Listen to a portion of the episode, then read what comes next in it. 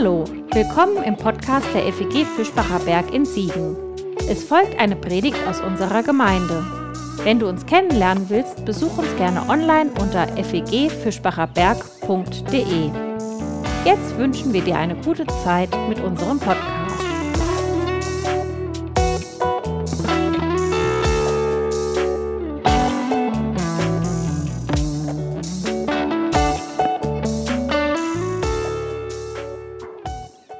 Weit zurück kennst du deinen Familienstammbaum?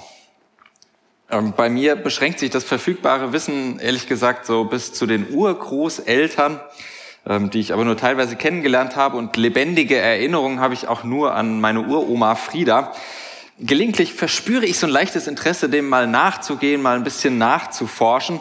Mein Onkel hat es mal gemacht und hat unseren Stammbaum ähm, bis zu einer Hochzeit im Jahre 1810 zurückgefolgt. Das habe ich aber diese Woche tatsächlich äh, zum ersten Mal gesehen, weil ich dachte, ich müsste ja doch, ähm, wenn es um Stammbaum geht, mal ein bisschen nachforschen, weil ich wusste, der hat da mal was gemacht. Also immerhin 1810, ähm, zwar in der Zeit weit zurück, aber geografisch äh, ist das alles sehr eng beieinander. Also spielt sich da ab, wo ich heute noch wohne. Stammbäume die waren aber bisher nichts, was mir unglaublich heilig wäre. Etwas anders steht es um die biblischen Erzählerinnen und Erzähler. Deren Interesse für Familienstammkunde und Ahnenforschung im allerweitesten Sinne hat immerhin Eingang in unsere heiligen Schriften gefunden. Und damit kommen wir schon wieder, vor zwei Wochen hatten wir das schon mal, kommen schon wieder zu dieser gerne übergangenen Schriftsorte der Genealogien oder mit dem bekannteren Ausdruck Geschlechtsregister. Vor zwei Wochen, da haben wir uns mit den Nachkommen von Kain, der seinen Bruder erschlagen hat, gruselige Geschichte, haben wir uns schon ein bisschen angenähert an dieses Genre. Das war noch relativ erträglich, wenig Text und mit viel Erzählung gespickt drumherum. Das war einigermaßen lebendig aufbereitet. Da konnte man was mit anfangen. Heute wird's hart. Zumindest was die Trockenheit des Textes angeht. Und ich kann mir die Anmerkung nicht verkneifen, man muss schon ganz ordentlich arbeiten, um den lebendigen Geist aus diesen ja zugegebenen nervtötenden Buchstaben herauszulocken, damit vielleicht auch aus diesem Text ein Wort Gottes wird. Aber so machen wir das ja immer. Wir suchen mit manchmal harter Arbeit nach dem Ansprechenden, nach dem Herausfordernden, nach dem tröstenden Wort Gottes. Sogar in solchen Texten, weil wir uns nach dieser Stimme sehnen. Nach einer Stimme, die uns noch eine Geschichte von Mensch und Leben erzählt. Den Text da kommen wir gleich. Wir müssen erst so ein bisschen warm werden, damit wir den gut verdauen können. Wir brauchen erstmal auch noch ein bisschen Rückblick. Vor zwei Wochen, da hatten wir uns den Stammbaum von Kain angeschaut der lief, das ist so ein bisschen äh, unnützes Wissen, patrilinear, so nennt man das, wenn der nur über die Männer beziehungsweise über die Väter, genauer gesagt, läuft. Und er lief auf eine Person namens, namens Lamech zu oder Lamech, äh, je nachdem, wie man das aussprechen möchte. Für alle Studierenden unter uns oder wo das Studium noch nicht so weit weg ist, das ist prüfungsrelevant. Äh, für alle anderen, diesen Namen, den könnt ihr euch merken, der wird später nochmal wichtig werden. Also Lamech Lamech. Die Bibel, die war mit ihm nach nur vier Kapiteln an einem Tiefpunkt angekommen. Am Tiefpunkt der Menschheitsgeschichte angelangt. Er sang ein gruseliges Lied von hemmungsloser Gewalt. Ich töte jemanden, wenn mir nur jemand eine kleine Wunde zufügt und ich töte einen Knaben für eine Strieme. Gruselig. Nach diesem Lied brach der Text gefühlt einfach ab. Ich verklickt. Brach einfach ab, als wollten die Erzählerinnen und Erzähler noch mal eine andere Geschichte von Mensch und Leben erzählen. Weil diese erste Version in einer Sackgasse endete. Geschichte noch einmal anders erzählen. Und so fangen sie noch einmal ganz von vorne an. Bei Adam und Eva und einem anderen Sohn namens Shet oder Seth. Und mit diesem Neuanfang beginnt tatsächlich die Urgeschichte irgendwie noch einmal neu. Es beginnt eine neue Epoche in der Urgeschichte. Und wir hören sie heute ausnahmsweise mal nach der Lutherbibel. Da ist es ein wenig übersichtlicher. Und wenn wir jetzt noch die etwas ungewöhnliche Buber-Übersetzung nehmen würden, dann kämen wir völlig durcheinander, glaube ich. Also mir würde es zumindest so gehen. Und wir hören das gesamte Kapitel Genesis 5.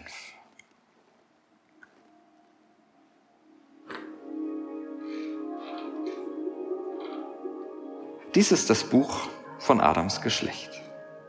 Als Gott den Menschen schuf, machte er ihn nach dem Bilde Gottes und schuf sie als Mann und Frau und segnete sie und gab ihnen den Namen Mensch, Adam, zur Zeit, da sie geschaffen wurden.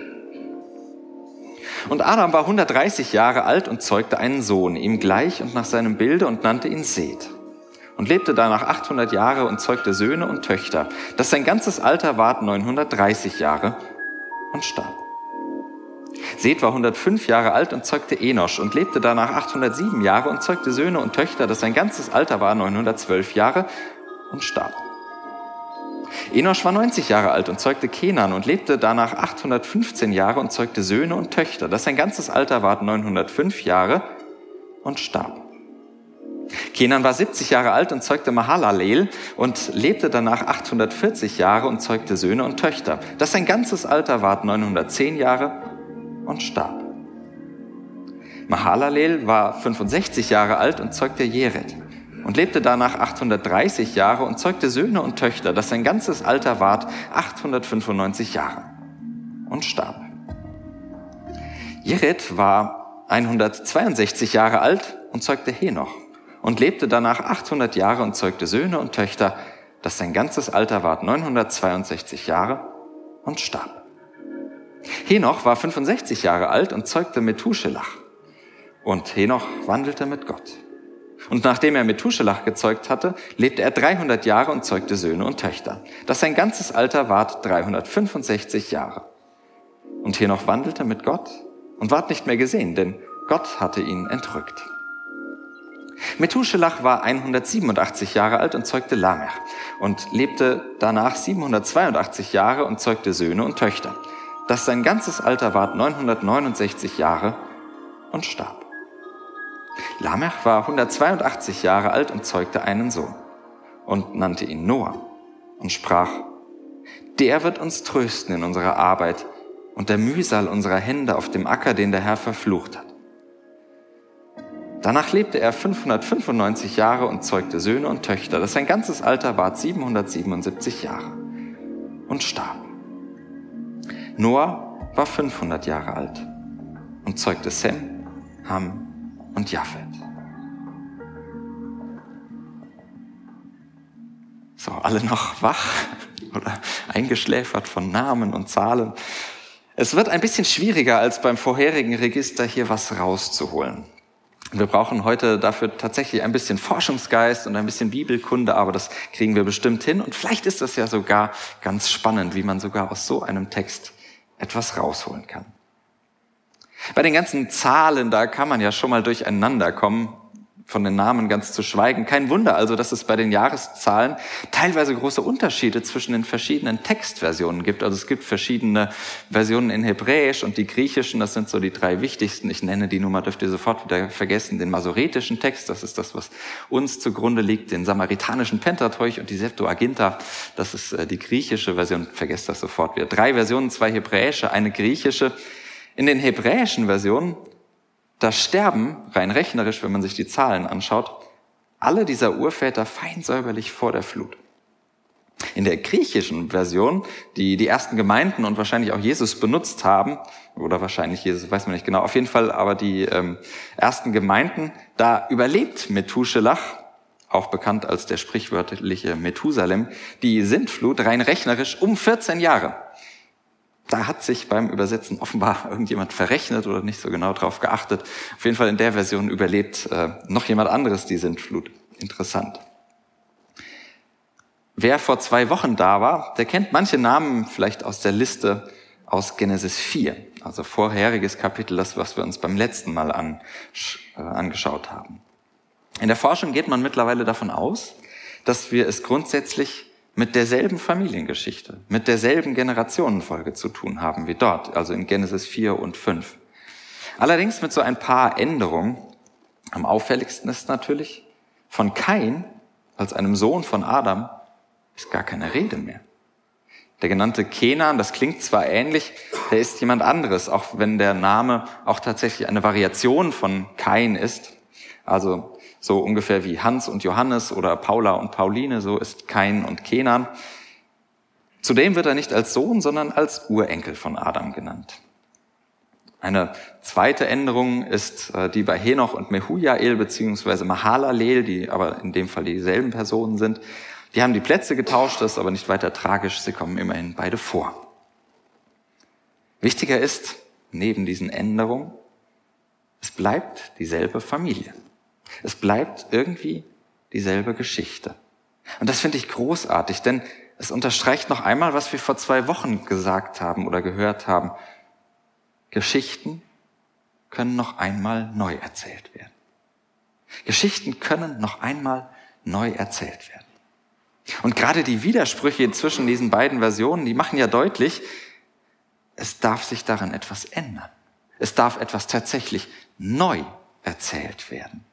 Auch wenn es irgendwie dieselbe Geschichte bleibt, darf etwas neu werden und sich ändern.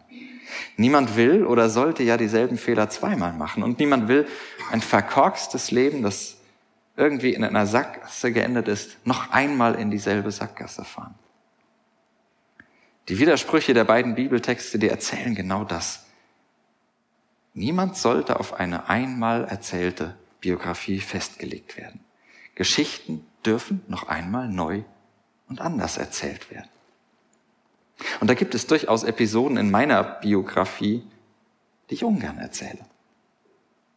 Und die, wenn ich könnte, ich gerne anders erzählen würde. Die ich zumindest gerne anders einordnen möchte.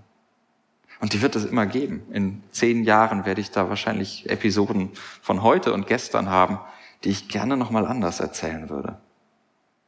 Und womöglich, womöglich kennst du das. Diese komischen Bibeltexte, die sagen uns, ja, du darfst deine Geschichte nochmal neu erzählen. Du kannst und musst sie nicht löschen. Darum geht's nicht. Die Bibel enthält ja nach wie vor beide Versionen mit all ihren Widersprüchen. Aber du darfst sie noch einmal neu erzählen. Noch einmal neu weitererzählen, anders weitererzählen. Die Geschichte, ja vielleicht tatsächlich die Geschichte deiner Familie. Vielleicht aber auch die Geschichte deiner Überzeugungen, die Geschichte deines Glaubens. Du musst nicht weitermachen wie bisher. Gerade dann nicht, wenn sich das Leben anfühlt, als wäre es tatsächlich in einer Sackgasse geendet. Unser heutiger Text, der führt das durch, was der vorherige angedeutet und eröffnet hatte. Die Geschichte wird tatsächlich noch einmal erzählt, noch einmal neu erzählt. Und ich finde diesen Gedanken unglaublich faszinierend, deswegen vertiefen wir den heute noch mal ein bisschen. Geschichte neu erzählen und fragen, wie geht das? Natürlich habe ich dafür keine Anleitung, aber vielleicht ein paar Hinweise, was dabei wichtig sein könnte. Und die bringt tatsächlich unser merkwürdiger Text mit, diese Ideen. Ich habe da so vier Gedanken entdeckt, die ich euch erzählen, die ich mit euch teilen möchte. Meine erste und erschütterndste Beobachtung an diesen beiden Texten, das, wo ganz vieles drauf fußt, wie ich diese Urgeschichte lese, aus Genesis 4 und 5, ist besagter Lamech. In dieser ersten Version der Geschichte aus dem vierten Kapitel, da endet seine Linie im Nichts in einer Sackgasse. Als wollten die ErzählerInnen sagen, nein, sorry, die Spirale der Gewalt, die wir da irgendwie, in die wir reingeraten sind, erzählerisch, die können wir nicht weitermachen. Das führt zu nichts. Das müssen wir nochmal versuchen. Lamech, der Nachfahre des Brudermörders, der Nachfahre von Kain, er steht in dieser ersten Version für die Spirale der Gewalt, wo sie enden kann, in diesem schrecklichen Lied von der ungehemmten Gewalt, von der ungebändigten Gewalt und Vergeltung. Doch dann ist da diese zweite Version. Und in der neuen Version ist derselbe Lamech, da taucht er auf und er wird zum Hoffnungssymbol.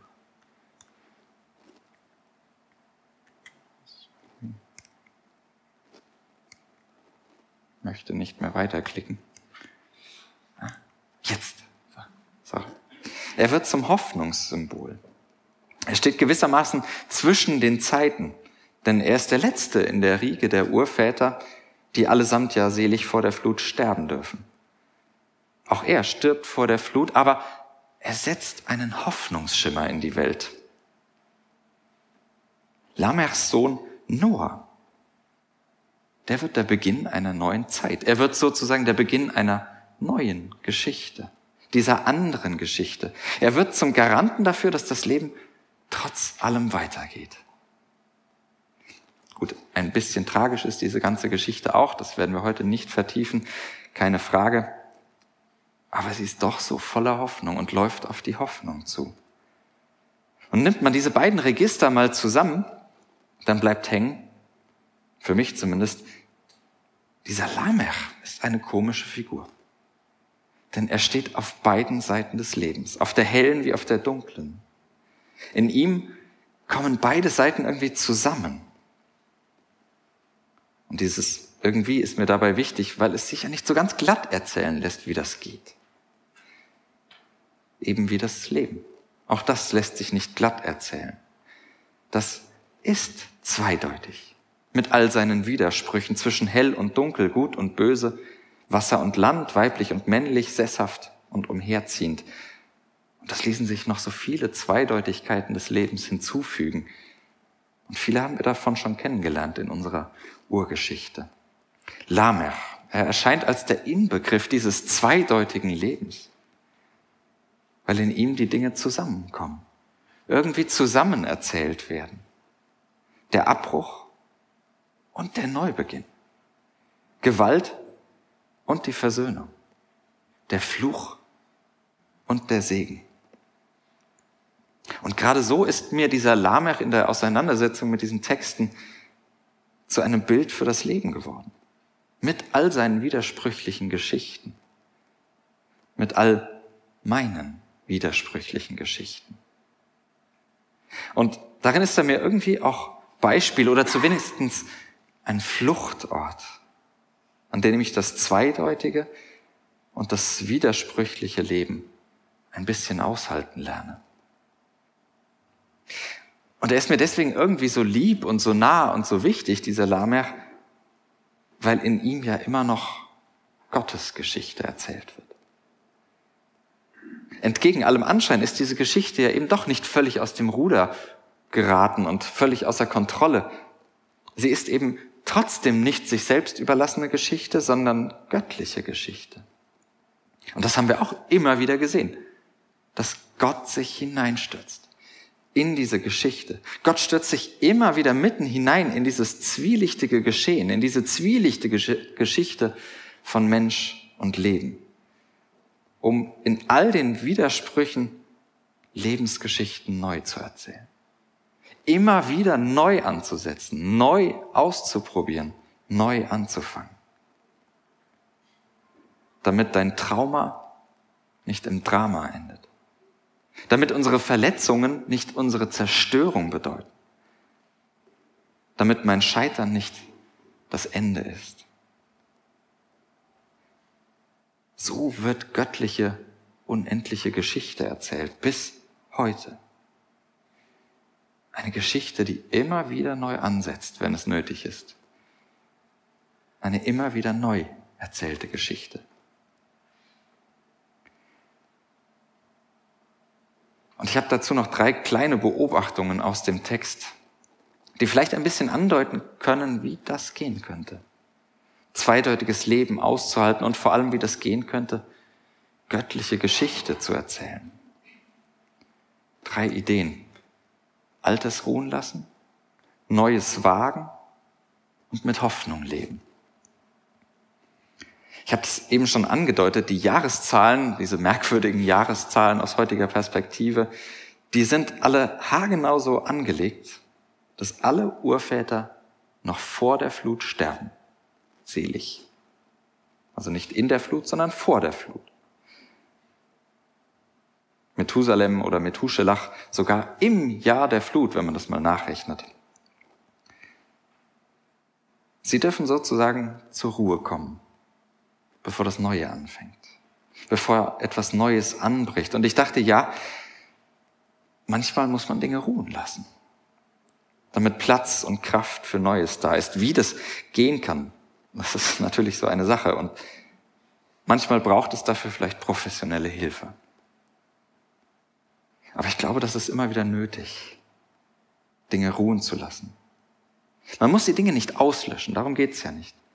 Aber vielleicht kann man sie zu einem anderen Ende bringen, noch einmal neu erzählen, in einen neuen Kontext stellen.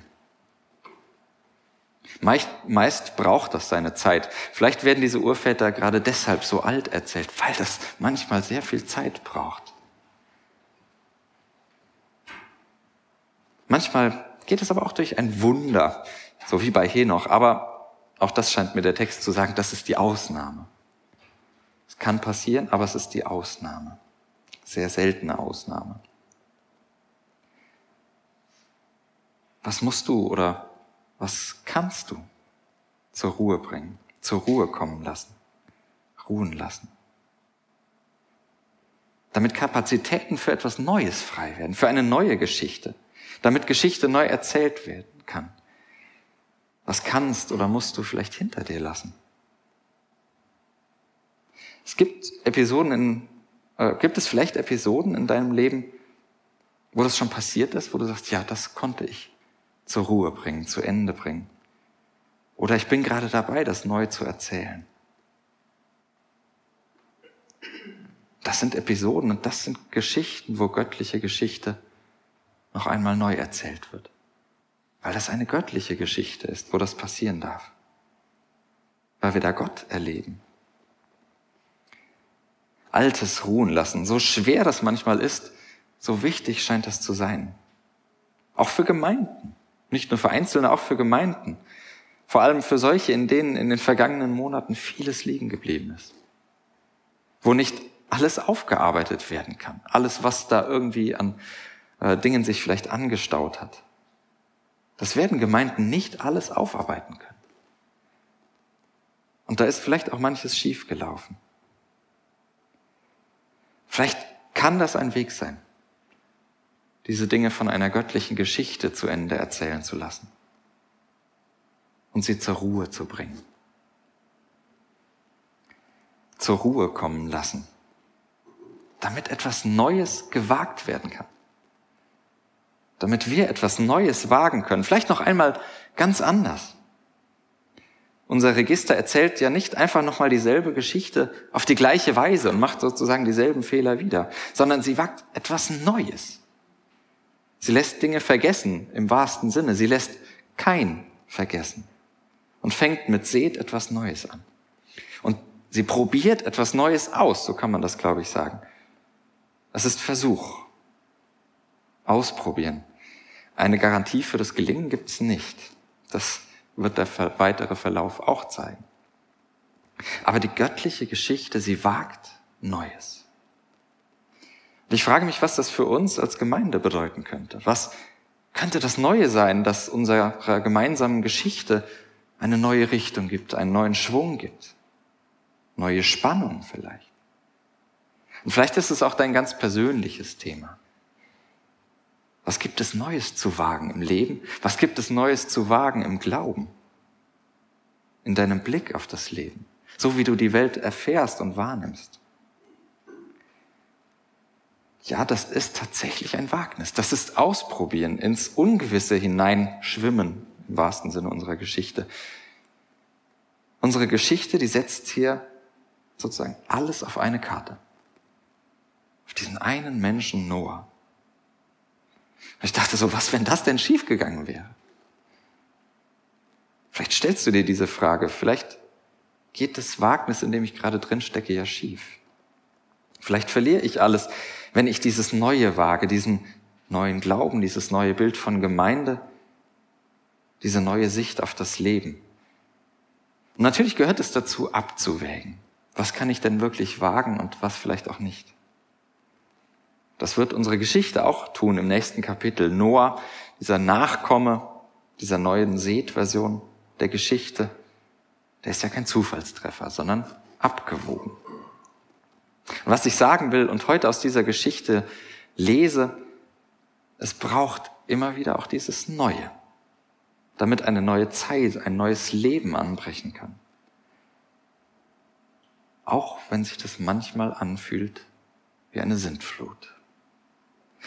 Und wenn es sich anfühlt, als würde alles Vertraute, alles Gewohnte davonschwimmen. Manchmal braucht es das Wagnis, um den Regenbogen zu sehen. Und das ist mein dritter und letzter Gedanke. All das wird auf Hoffnung hin erzählt. Noch bevor das urzeitliche Chaos der Sintflut losbricht, wo man denken könnte, ach du meine Güte, was ist denn hier los? Da wird es vorweggenommen. Noah bedeutet höchstwahrscheinlich Ruhe. Das steht für Trost. Er steht für Trost, für Hoffnung im Aufbruch. Die Arbeit bleibt und die Mühe in diesem Auf, äh, Aufbruch, die bleibt auch. Niemand verspricht dir, niemand verspricht uns den Ponyhof auf dem Weg ins Leben. Auch nicht auf dem Weg in einen neuen Glauben. Aber Trost wird versprochen. Und das gibt mir ganz viel Hoffnung, ganz viel Vertrauen, Neues zu wagen, weil dieser Trost versprochen wird. Hoffnung in aller Zweideutigkeit. Hoffnung auf dieses neue Leben. Der Heidelberger Katechismus, der stellt ganz am Anfang eine ganz tolle Frage, wie ich finde. Vielleicht kennt ihr den, eine der wichtigsten Texte für die reformierten Kirchen, aus denen auch die FEGs entstanden sind irgendwann mal, also gehört es auch irgendwie direkt zu unserer Tradition. Der Heidelberger Katechismus, er beginnt mit dieser Frage. Was ist dein einziger Trost im Leben und im Sterben? Und er antwortet in zugegeben etwas veralteter Sprache, aber doch, wie ich finde, sehr schön dass ich mit Leib und Seele im Leben und im Sterben nicht mir, sondern meinem getreuen Heiland Jesus Christus gehöre. Da gehöre ich hin. Das kann ich so sagen. Da gehöre ich hin. Das ist meine Geschichte und da ist meine Geschichte aufgehoben. In Jesus Christus. Da wird diese Geschichte immer wieder neu erzählt. Darf immer wieder neu anfangen in Jesus Christus, den das Matthäusevangelium Immanuel nennt. Das heißt, Gott ist mit uns. Weil das seine Geschichte, weil das die Jesus-Geschichte ist. Gott ist mit uns. das soll auch meine Geschichte sein. Immer wieder, immer wieder neu. Gott mit uns. Das tröstet mich. Und deswegen wünsche ich dir den Trost dieser göttlichen, immer wieder neu erzählten Geschichte in all den Zweideutigkeiten des Lebens zwischen Leben und Sterben, Leib und Seele. Gott mit dir. Amen.